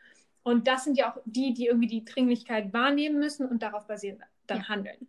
Dann gibt es ja auch diese Ebene der Organisation, also die mhm. ganze Firma. Und zum Beispiel die Frage, warum spüren wir die Dringlichkeit nicht äh, oder die Frage ist ja erstmal, warum agieren Unternehmen nicht ja. darauf basierend? Vielleicht spüren sie die Dringlichkeit nicht, aber das ist ja erstmal eine Annahme. Vielleicht spüren sie die auch, haben aber überhaupt kein, keine Lösung parat und ja. machen deswegen nichts. Oder die andere Frage, gibt es vielleicht auch ins, also organisatorisch Strukturen, die das behindern? Mhm, vielleicht gar nicht bewusst, sicher. vielleicht mhm. auch sowas wie Interessen. Vielleicht ja. möchte sich eine Abteilung nicht absägen, was sie machen würde, wenn sie auf, auf ein anderes Fall. Produkt verschieben würde. Ne? Und dann gibt es eben auch noch diese Ebene der des Problems an sich. Also wie einfach, wie komplex ist dieses ganze Thema, ich muss digitalisieren. Ja, guten Morgen, aber was heißt das eigentlich? Ja. Und wie sicher ähm, kann ich denn auch vorhersagen, also Digitalisierung ist ein Riesenbegriff. Ja. Das kann sein, ich brauche neue Produkte. Das kann sein, ich muss einfach nur meinen Kunden, meine Customer Channels ändern oder meine Kundenkommunikation ändern. Ich muss mein Branding überarbeiten oder ich muss vielleicht ganz neue Technologien in meinem Unternehmen einführen oder neue Geschäftsmodelle. Mhm. Und ich glaube, es erscheint mir jetzt erstmal als eine Außenstehende ähm, so unglaublich komplex, ja, dass wahrscheinlich ja. auch Unternehmen an dieser Frage schon hadern und dann aus so, einer, aus so einem äh, totalen äh, wie nennt man das? Schockstarre. So, Schockstarre, ja, genau, so Schockstarre. Was mache ich eigentlich? Da mache ich ja. gar nichts, weil bisher läuft es ja, ganz gut. Genau. Ja. Ähm, Überforderung. Wo glaubst du, dass da, mhm. oder hast du ein Gefühl dafür, auf welcher Ebene du am meisten Problemen begegnest oder auch vielleicht auf welcher Ebene du noch anderen Dingen begegnest, die ich jetzt gar nicht so äh, du, hast total, du hast total recht. Am Ende ist es irgendwie Mindset und Wissen. Ja, also Wissen darüber, äh, was das überhaupt bedeutet, äh, sich digital zu transformieren oder eben sich neuen Geschäftsmodellen oder so zuzuwenden. Also, und das ist wieder auch ein ganz, ganz wichtiges Thema. Man kann ja sozusagen die digitale Transformation irgendwie als Selbstzweck sehen. Mhm. Ähm, und das ist eben genau das falsche Mindset von wegen, oh, wir machen digital, weil wir machen digital und äh, das ist irgendwie cool und so, sondern es geht ja darum, internen sowie externen Kunden eigentlich besser gerecht zu werden.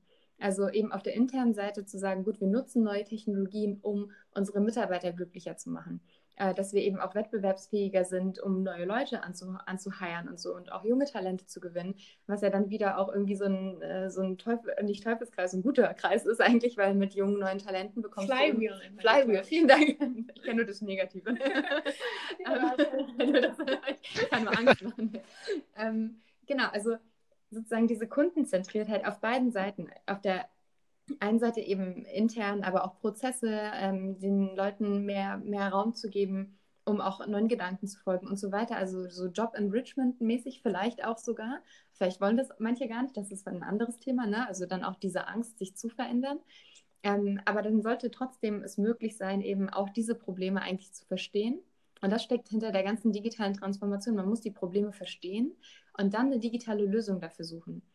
Und dann irgendwie die Probleme neu denken und auch die Antwort neu denken. Und genau das gleiche eben auf externe Kunden, von wegen, wie verändern sich die Kundenbedürfnisse und wie kann man dann digital eben eine neue Lösung oder eine bessere Lösung für die alten Probleme finden. Und nicht einfach nur Digitalisierung, wir machen jetzt eine App, weil wir brauchen jetzt irgendwie eine App oder wir brauchen jetzt irgendwie ein ähm, digitales äh, AI-basiertes HR-System, um nochmal auf das Thema zurückzukommen, sondern was sind überhaupt die, was sind die Probleme und wie können wir diese Probleme eben neu lösen? Und das kann man halt ganz, ganz klein anfangen, indem man sich ein Problem raussucht, was irgendwie unter den, unter den Nägeln brennt und dann eben sagt, gut, das kann verankert sein in einer größeren digitalen Strategie, ähm, dass man halt eben sagt, okay, wenn wir es schon machen, dann richtig, weil wir können die und die Probleme lösen. Aber das geht halt eben auf, auf Mikroebene. Mhm. Und es kann eben auch jemandem auf Individualebene das Leben leichter machen, der Organisation das Leben leichter machen und eben ja, mhm. verschiedenen Anspruchsgruppen. Aus deiner Erfahrung siehst du da irgendwie, könntest du so pauschal ist immer schwierig, aber vielleicht auch könntest du pauschal die Unterschiede festmachen, Unterschiede festmachen zwischen Unternehmen, wo du denkst, die machen das richtig gut mhm. und im Gegensatz zu denen, bei denen genau diese, diese Problematik, die du so schön beschreibst im Artikel, auftritt. Was machen die anders? Wie sind die anders? Mhm. Wie denken die? Jetzt ja, gibt es hier Name-Dropping. Also, also nee, ich glaube tatsächlich, also spontane Antwort, die einen sehen es als, ähm, als ähm, Chance und die anderen sehen es als Bedrohung. Also die einen sagen, ja. oh Gott, das verändert für uns alles, wir können nicht mithalten und so, und die anderen sind eben neugierig darauf und überlegen, okay, es gibt jetzt die und die und die neuen Möglichkeiten. Wie kann ich diese Möglichkeiten für mich nutzen? Hm. Und zwar individuell sowie auf der organisationalen. Sind Sie aber anders aufgestellt, dass Sie das überhaupt als Chance sehen, wahrnehmen können? Oder kommen Sie wirklich, aber ist das so eine Glas halb voll, halb leer Einstellung? So ähm, gleiche Ausgangslage, aber einfach ja, die Reaktion. Das ist sehr viel Unternehmenskultur und sehr viel individuelle. Mhm. Ähm, und ich glaube auch, dass Unternehmenskulturen eben die eine oder die andere Art Menschen auch anziehen ja. und dass dann so eine Art systematisches Problem in der Organisation ist. Ja. Das stimmt. Ja. Ich habe es ganz, ich fand es super interessant, dass, dass Pauline, du ähm, das ähm, so auf mhm, mehreren ja. Ebenen aufgeteilt hast. Ich habe das am Anfang viel individuell, also als ich mir meinen Stichpunkt dazu gemacht habe, viel individueller betrachtet. Auch so, du hattest in deinem Artikel geschrieben mit Klimawandel, dass man das individuell so sieht. Und ich war viel mehr auf der individuellen Ebene. Aber das, was du beschreibst, ist ja eigentlich ein ganz klassisches Problem, was es schon ganz ja. lange im, im Managementbereich gibt. Bereich, ihr habt ja auch angesprochen, Veränderung, also das ja, Thema Change total. Management. Und das haben wir ja nicht nur in der Digitalisierung, sondern das haben wir in ganz unterschiedlichen Bereichen eines Unternehmens und nicht erst seitdem ja. es Digitalisierung gibt, sondern schon Ewigkeiten ähm, äh, gibt es Veränderungen, an die sich angepasst werden müssen und an die, die es schon sehr, sehr lange entsprechende Techniken gibt, um diese Veränderungen anzustoßen. Sicherlich. Äh, ja, genau. Oder äh, äh, ja. Diversity oder sonstige ja. Buzzwords, die man eben noch kennt, gerade im Unternehmensumfeld. Aber das, das gab es ja auch nicht nur seit den Buzzwords, die wir heute so vor uns hertragen, sondern das gibt es eben auch schon eine ganze Zeit. Und Veränderung ist ja auch etwas, was nicht erst mit der Digitalisierung erfunden wurde. Sicherlich bringt die Digitalisierung äh, Probleme anders auf, ähm, vielleicht auch schneller, aber ähm, generell gibt es ja Methoden im Change Management, ähm, die ein Unternehmen ähm, es ermöglichen, sich auf Veränderungen einzustellen und damit umzugehen. Nur die Digitalisierung und oftmals von den Unternehmen, die du auch in deinem Artikel beschreibst, ist es so, dass das nicht Veränderungen sind, die Kleinigkeiten in einem Unternehmen ähm, ähm, betreffen, sondern ganze Geschäftsmodelle ja, in Frage stellen. Sehe ich auch so. Und Change Management ist auch ein super Beispiel, weil es gibt ja da dieses Eisbergmodell. Ich weiß nicht, ob du das kennt, das halt irgendwie das, was man sieht. Klar. Liebe Zuhörer, genau. Kommunikation, Kommunikation und so. Ähm, genau, und das hat ganz, ganz viel Verborgenes, Pauline, was du halt eben schon meintest, sind halt so Hidden Agendas, ja, oder Ängste. Ähm, und das ist eben in dem Bereich halt einfach wirklich riesig. Und vor allem, man sieht es auch, wenn man, ich weiß nicht, Marian, wie es dir geht, aber wenn man halt zum Kunden geht und man, man merkt so ein bisschen so, okay, da ist halt irgendwie Unsicherheit da, aber auch unglaublich viel Stolz. Und was ja auch vollkommen gerechtfertigt ist, weil ähm, derjenige eine hohe Position hat oder so und halt eben ein sehr, sehr knowledgeable, also ein sehr wissensreicher Mensch ist, eben in diesem Bereich und dann eben auch nicht zugeben möchte, dass er von manchen Dingen eben, er, sie, es, nichts versteht. Ja? Ähm, und das ist dann eben ja. sehr, sehr schwierig, diese Feinfühligkeit halt zu haben, um zu sagen, gut, hey, das ist jetzt gerade überhaupt gar nichts Schlimmes. Ich mhm. gebe auch offen zu, ich weiß nicht viel über AI und bin trotzdem daran interessiert und würde am liebsten wissen, wie es für mich funktionieren kann am besten. Ähm, einfach so diese, diese Neugier und vielleicht auch so ein bisschen diese Humbleness zu sagen, ähm, vielleicht weiß ich darüber jetzt gerade nicht alles, aber ich möchte verstehen, was es für mich bringen kann. Und da gibt es halt auch einfach Leute, die, ähm, die du aktiv fragen kannst. Was bringt mir das, ja? Und ähm, das muss man ja auch nicht selber für sich rausfinden. Ich glaube, das ist auch eine Chance. Man hat hier zwei Seiten einer mhm. Medaille im Grunde genommen. Also einmal die du angesprochen mhm. hast, die Angst, ähm, ähm, vielleicht sich zu Veränderungen oder vor der Veränderung selbst oder auch das, was die Zukunft bringt, aber in jedem Fall ja. Emotion Angst. Und dann haben wir die Emotion des ja. Anreizes, also der ja. Freude, Hoffnung, ähm, auf etwas. Das sind im Grunde genommen in dem Fall auf jeden Fall zwei Seiten einer Medaille. Ähm, und ähm, wenn man sich jetzt mal so ganz klassische Verkaufstheorien anschaut, dann kann man natürlich über beide Dinge Leute motivieren. Ja das ist gar nicht die Frage. Zum Beispiel eine Versicherung verkauft sich unfassbar schlecht über Anreize. Also niemand kommt abends nach Hause, ähm, setzt sich mit einem Glas Wein äh, vor den Computer und sagt, ja Mensch, jetzt nochmal eine, eine Lebens, Lebensversicherung oder ja. so eine Privathaftpflichtversicherung. Oh, das wäre doch jetzt nochmal was richtig Schönes. Also es passiert einfach nicht, sondern es wird nur über das Argument Angst verkauft. Ähm, ähm, genauso wird ein Wein beispielsweise nur über den, äh, die Emotion ähm, schon Angst, wenn ich zu unserem weniger über die Emotion oder so. genau. Gesellschaftlicher Druck und so.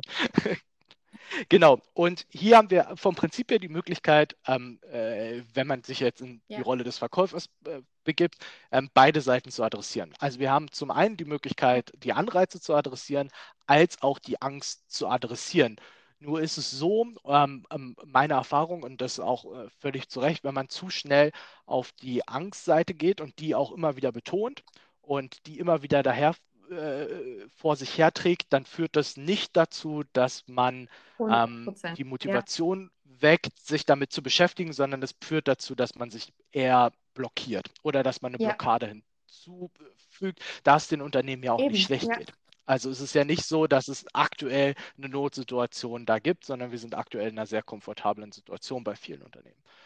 Und ähm, deswegen auf der Mhm. Anreizseite zu arbeiten und zu sagen, nicht ihr wer seid bedroht davon, wenn ihr euch jetzt nicht damit beschäftigt, dann gibt es euer Unternehmen eventuell, was ja auch großes Fragezeichen drin ist, kann heute niemand sagen, in zehn Jahren nicht mehr, sondern zu sagen, wo können wir gegebenenfalls mehr Umsatz generieren, wo können wir Vorteile, wo können wir effizienter arbeiten in der Struktur. Also ganz klar im Bereich Digitalisierung über das Thema Anreize zu arbeiten. Und da bin ich ein ganz großer Befürworter, nicht nur ähm, auf abstrakter Ebene Ja. diese Anreize zu setzen, ähm, wo sie niemand quantifizieren kann, sondern ganz konkret anzusetzen, in ganz konkreten Anwendungsfällen ähm, und diese auch zu benennen, zu quantifizieren Bin ich und zu 100 messen. Prozent bei dir. Und wenn man da erfolgreich ist, dann ist das ein unfassbar guter Hebel, schon mal auf der technischen KPI-Seite. Da gehört natürlich noch ganz viel anderes dazu, wie Kultur etc. Da sind wir wieder am klassischen Change Management. Das darf man nicht vernachlässigen. Den Menschen mitnehmen, den Prozess mitnehmen, aber eben auch die Technik ähm, gut auf die Beine zu stellen. Wenn man, ich sag mal, diese drei Ankerpunkte gut adressiert mit Anreizen, dann meiner Erfahrung soweit, dann sind Unternehmen schon sehr wohl bereit und auch gewollt, Digitalisierung Ja, Bin voranzutreiben. ich total bei dir, Marian. 100 Prozent Anreize. Also Angst machen funktioniert nicht, sollte auch nicht funktionieren, ähm, sollte auch nicht unser Job sein. Ähm, ich sehe es halt nur auf der Hinsicht als herausfordernd, äh, in der Hinsicht als herausfordernd, weil du diese quantifizierbaren Potenziale kannst du nur mit der Zeit, also klar mit Referenzen irgendwie, ne, dass du sagst, bei dem und dem hast du das und das geschafft, aber die sind so individuell, weil du einfach die Probleme von den Unternehmen, du kennst sie nicht äh, so, so direkt. Die Leute müssen selber erstmal wissen, was sind denn überhaupt ihre Probleme. Und dann darauf basieren kannst du überhaupt äh, quantifizierbare Lösungen oder, oder Vorteile überhaupt ableiten. Und das ist halt einfach schon sehr, sehr weit fortgeschritten, dass du überhaupt diese quantifizierbaren Dinge den, den Leuten überhaupt nennen kannst. Ähm, und das ist, macht es eben sehr, sehr herausfordernd, weil man nicht einfach so sagt, Digitalisierung ähm, hilft dir 10% besser zu sein oder so, ähm, sondern man kann halt irgendwie, man braucht halt dann irgendwie auch die Kooperation überhaupt erstmal von den, von den Unternehmen, zu sagen, dass man irgendwie den Raum bekommt, diese Potenziale aufzuzeigen. Und eben, die müssen halt auch selber ganz, ganz, ganz stark erstmal ihre eigenen Probleme, die Potenziale bieten, digital, mit digitalen Lösungen erstmal selber erkennen. Und das macht es halt eben unglaublich schwer, ähm, das so greifbar für die zu machen, weil wir können nicht raten, was bei denen jetzt irgendwie gut funktioniert. Wir können halt irgendwie Potenziale aufzeigen, die dann aber sehr generisch sind. Ähm, und auf der anderen Seite braucht es dann eben Offenheit und so, die halt dann eventuell vor Zurückhaltung nicht gerade so sprießen, sage ich jetzt mal. Die klassische Problematik von Beratern, die so auf dem, ich nenne es mal, auf der grünen Wiese anfangen, also wo man auf der grünen Wiese anfängt zu beraten, dass man nicht an die entsprechenden Probleme überhaupt rankommt, Genau. weil man nicht in dem anderen Unternehmen drinsteckt, weil man sich nicht die Kultur kennt ähm, und weil das Ja. andere Unternehmen noch nicht das Vertrauen hat, einem die Probleme zu adressieren, die auf jeden Fall vorliegen. Ähm, äh, das verstärkt sich bei dem Thema Digitalisierung, glaube ich, an der einen oder anderen Stelle Ja. noch mehr als bei, bei, ich sag mal, klassischer Managementberatung, weil bei mh, klassischen Managementberatungen oftmals die Projekte erst starten, dann, wenn die Probleme schon adressiert sind. Und ich mit einer klaren Fragestellung, mit einer klaren Auftrag an eine Managementberatung, an eine Strategieberatung oder auch an eine Operationsberatung ähm, herantrete mit einer ganz klaren Fragestellung, wo ich mich auch schon gut auskenne, wo ich entsprechende Konzepte erwarte. Beim Thema Digitalisierung schwingt oftmals mit, nicht immer, aber oftmals mit, und ich glaube, das ist, was du auch beschreibst. Ähm, ich möchte mich mal nur informieren oder ich finde das Mhm. Thema interessant, weil ich es in einem TED-Talk, in meinem Manager-Magazin, ich überspitze Mhm. natürlich, ähm, äh, gelesen habe. Und ähm, jetzt möchte ich mich damit mal beschäftigen, weil ich schon glaube, dass das wichtig ist. Aber ich habe mir selbst noch nicht die Frage gestellt, ähm, an welcher Stelle Ja, drückt überhaupt Ganz mein Schuh. genau. Und zudem, ähm, also wir dürfen, man darf nicht außer Acht lassen, wie unglaublich komplex dieses Thema Digitalisierung mhm. ist, einfach weil Zukunftsprognose, Zukunftsforschung ein sehr komplexes Thema ist. Also in der Zukunftsforschung spricht man ja auch nicht von, ich sage, ich erforsche die Zukunft, sondern ich erforsche Zukünfte. Weil die Zukünfte natürlich noch gar nicht geschrieben sind. Sprich, ich weiß noch gar nicht genau, wie die aussehen werden. Ähm, und gerade im technologischen Bereich, und deswegen total, Marianne, du hast recht, die Digitalisierung ist, glaube ich, die ganzen Unsicherheiten hoch 10, weil einfach Dinge sich so rapide schnell entwickeln und auch so global entwickeln. Und so mit reicht es noch nicht mal aus, wenn du in deiner eigenen Stadt oder in deinem eigenen Land schaust, was sich da entwickelt, weil ein Geschäftsmodell aus mhm. China sofort hier rüberspringen kann, quasi in no time. Ähm, und diese Zukunft, wie genau die aussehen wird, ist einfach so ungewiss, dass ich glaube, auch ein großes Problem darin liegt, einfach zu erkennen, an welcher Stelle liegt denn mein Problem, beziehungsweise es werden ganz verschiedene Probleme kommen. Und welches ist das Wichtige zu lösen? Liegt es eben darin, dass ich mein Geschäftsmodell umstellen muss, weil wir generell ein, ein, eine Welle neuer Geschäftsmodelle sehen werden und keiner mehr bereit sein wird, für meine App 150 Euro zu zahlen, sondern eher jeden Monat 5 Euro zahlen möchte. Das ist einfach so eine große Entwicklung, die auch ganz branchenunspezifisch abläuft, aber einen potenziellen Effekt ähm, auf dich als Unternehmen hat. Ähm, und damit natürlich auch die Wettbewerber, mit denen du äh, irgendwie, also im Wettbewerb stehst ja. oder die anderen, die, die Veränderungen gegenüber denen du dich behaupten musst, ähm, branchenübergreifend werden, aber auch geografisch übergreifend werden und so weiter. Also als Hotel es, geht es nicht mehr darum, ich habe eine schönere Website als das Hotel neben ja. mir oder vielleicht auch noch das Hotel in der Nachbarstadt, sondern auf einmal kam Airbnb. Und das ist was, das man vielleicht nicht zehn Jahre vorher ja. hätte vorhersagen können. Ja. Selbst wenn man vorhergesagt hätte, ich brauche eine sehr schöne Webseite. Ja, das heißt, VUCA exponiert ähm, Zukünfte eigentlich. Und das macht halt einfach das Ganze, also VUCA im Sinne von volatil, unsicher, komplex und mehrdeutig, ne? also so von wegen die Welt, in der wir leben, ähm, da gehen wir auch immer oft drauf ein. Das stimmt total. Man kann nicht mal mehr nur sagen, okay, wir wissen nicht mehr ganz, was morgen ist, sondern morgen können es 200 verschiedene Sachen sein und übermorgen auch nochmal. Ja, und dann wird halt einfach die Unwissenheit noch größer und dann wird es noch größer und man hat noch mehr Barrieren, die man aufbaut, wenn man sagt, selbst wenn wir heute was machen, wissen wir nicht, ob das in drei Jahren überhaupt noch valide ist oder ja. geschweige dann in einem halben Jahr. Was halt einfach auch irgendwie so ein bisschen die wahrscheinlich die ähm, Erfolgschancen von solchen Initiativen eventuell einfach subjektiv minimiert oder vielleicht sogar objektiv minimiert. Ich glaube, wir sehen eben nicht nur, mein, mein Geschäft verändert sich, sondern der ganze Markt verändert ja. sich. Der Markt als riesiges Ökosystem gedacht. Ja. Also zum Beispiel auch diese Idee, dass, okay, nehmen wir mal die Vision, ähm, Leute haben weniger eigene Autos, mehr fahren irgendwie durch selbst autonomes Fahren, ist es möglicher, ähm, irgendwelche Carsharing-Angebote, die uns rumfahren und währenddessen können wir uns medial beriesen lassen und schauen dann unsere Lieblingsserien. Und ich wähle mein Auto deshalb aus, wenn ich es bestelle über die App, ähm, wo gerade die neueste Serie läuft, die ich gerne zu Ende schauen würde. Und auf einmal wird der, der ähm, Wettbewerbsvorteil des einen Autos gegenüber dem anderen ein ein Medienangebot. Ja. Und das ist ein ganz anderer Markt, auf dem sich dann ja. solche Autoanbieter oder Carsharing Mo Mobility Anbieter nennt man sie wahrscheinlich korrekterweise ähm, bewegen würden. Das ist was ganz anderes als ich habe den tollsten Motorsound ja. oder was weiß ich. Und stell dir vor, dann passiert was ganz Komisches, weil auf einmal gibt es da irgendwie Kaffeemaschinen von unterschiedlichen Sorten und jeder wählt sein Auto danach aus, wo sein Lieblingskaffee gerade rumfährt. So was ganz Absurdes, wo keiner dran gedacht hat, diese Unknown Unknowns irgendwie, die dann noch dazukommen. Also vorhersagbar ist wirklich wenig, aber deswegen braucht es wahrscheinlich diese kontinuierliche Beobachtung. Man muss ganz, ganz nah am Markt sein und ganz nah an den Kunden und immer wieder iterativ sagen, okay, passt das noch, passt das noch, passt mhm. das noch.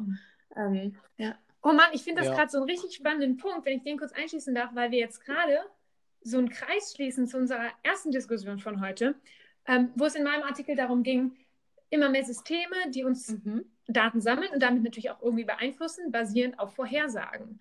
Und mhm. das heißt, im persönlichen Rahmen ist es ja fast so, als wären wir, unser Verhalten wird immer vorhersehbar, vorhersehbarer, weil es immer mehr Daten irgendwie gibt und auch weil wir immer mehr von Systemen umgeben sind, die solche Vorhersagen tätigen können.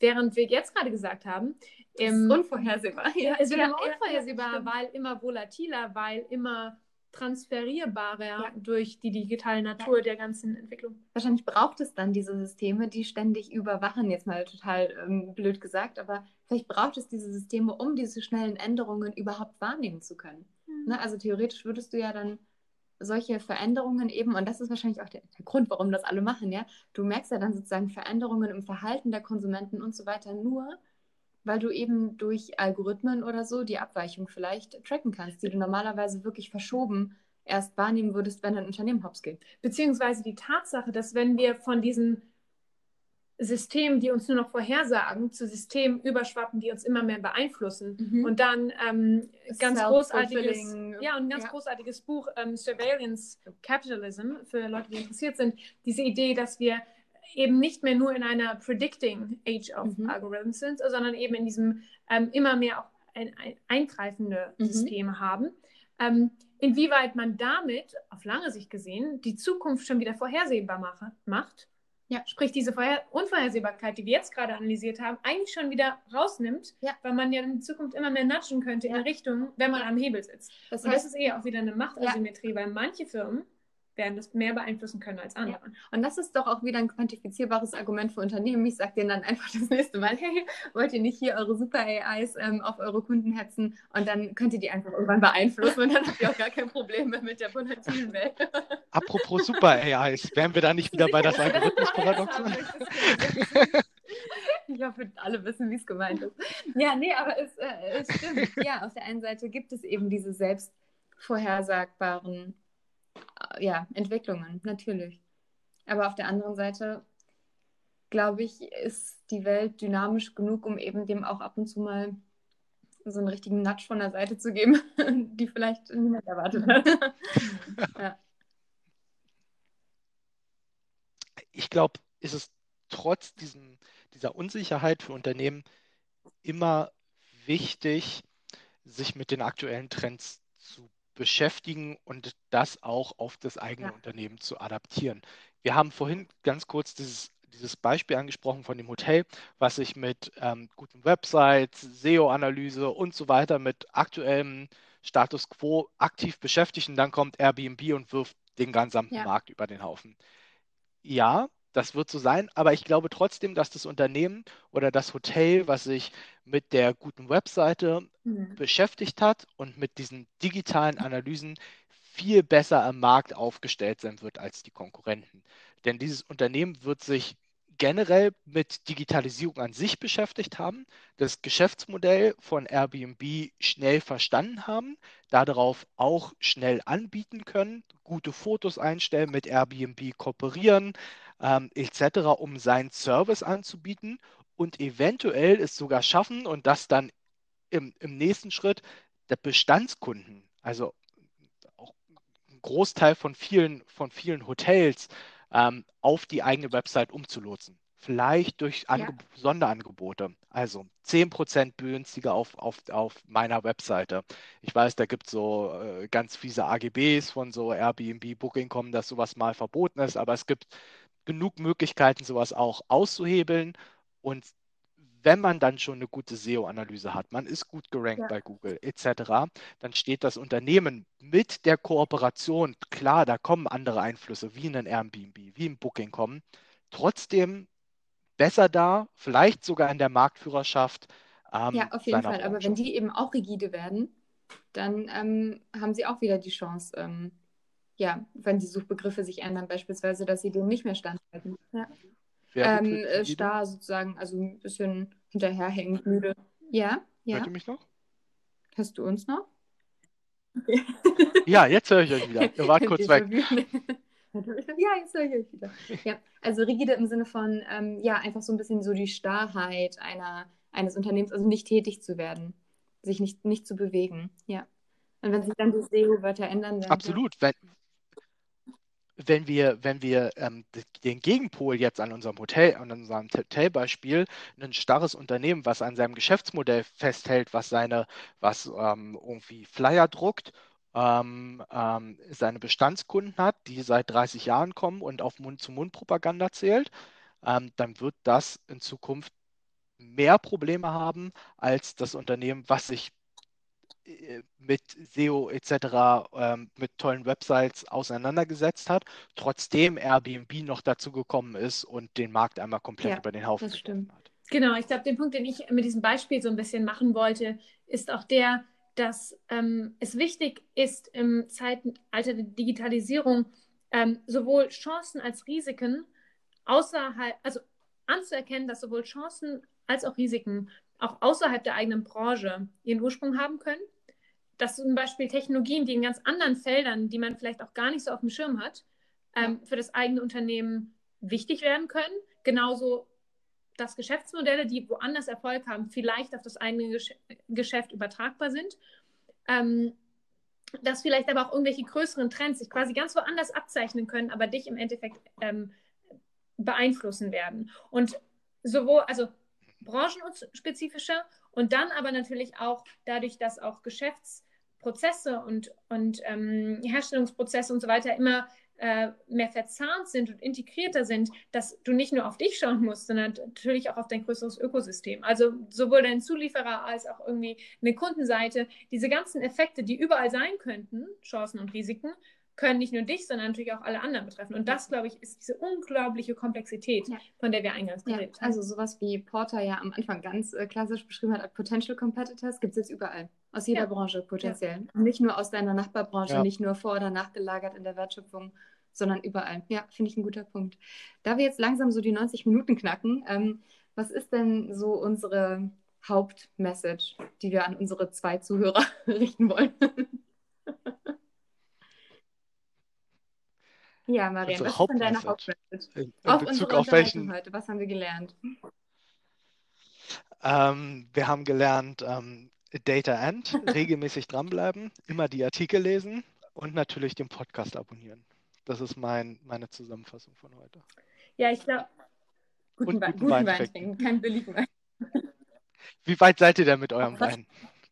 Habt ihr den vernachlässigt? Nee, am Ende. Also podcastgerecht, ähm, bündig abgeschlossen, würde ich sagen. Ja. Das hört sich gut an.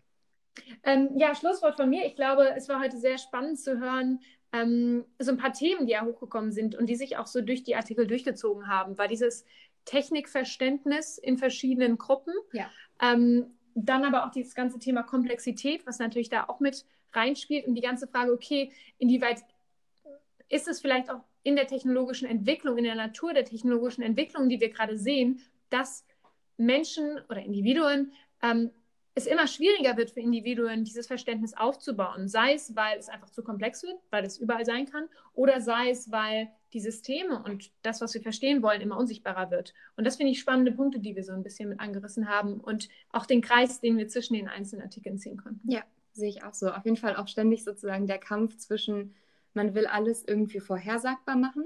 Ne? Also das ist ja irgendwie so das Ziel. Man möchte irgendwie Dinge vorhersagen. Auf der anderen Seite haben wir eben Angst davor, vorhersagbar zu sein. Und das ist dann irgendwie so eine ständige, also das ist halt ein extremes Dilemma irgendwie auf der ganzen Welt gerade, ja, dieser ständige, diese Reibung, aber vielleicht braucht es ja gerade auch genau diese Reibung, um darauf halt, also sozusagen den ständigen Dialog zwischen, wir möchten halt Vorhersagen treffen, natürlich möchten Unternehmen Vorhersagen treffen, einfach um bestehen zu können und erfolgreich zu sein. Ähm, und auf der anderen Seite eben trotzdem Unvorhersagbarkeit weiterhin zu gewährleisten äh, für die Freiheit der Menschen. Irgendwie. Das ist ein richtig ja. guter Punkt. Dieses, okay, wir brauchen Planbarkeit, wenn es um ja. wirtschaftliche Effizienz ja. geht. Und wir brauchen aber trotzdem, oder zumindest in unserer gesellschaftlichen Wertevorstellung, wollen wir den freien Willen und die Autonomie und die Souveränität des Einzelnen nicht einschränken. Genau. Und ich glaube, das wird auf jeden Fall so ein Paradoxon bleiben, ähm, was sich auf, äh, auf jeden Fall auch in Data M durchziehen wird, weil wir immer wieder von beiden Seiten vor allem äh, ich jetzt stark aus der Wirtschaft komme quasi und ähm, du, Pauline, ja auch äh, aus, aus Richtung A und Marian irgendwie beides. ja. ja, immer wieder, das wird immer wieder aufkommen und ich freue mich ehrlich gesagt total auf weitere Artikel und Diskussionen und äh, freue mich total darauf, ähm, ja, die Initiative weiter mit euch zu machen. Also vielen Dank für den heutigen Podcast und vielen Dank an alle, die sich ähm, das angehört haben. Wir hoffen, ihr habt was gelernt und was mitgenommen und wir konnten euch ein bisschen inspirieren.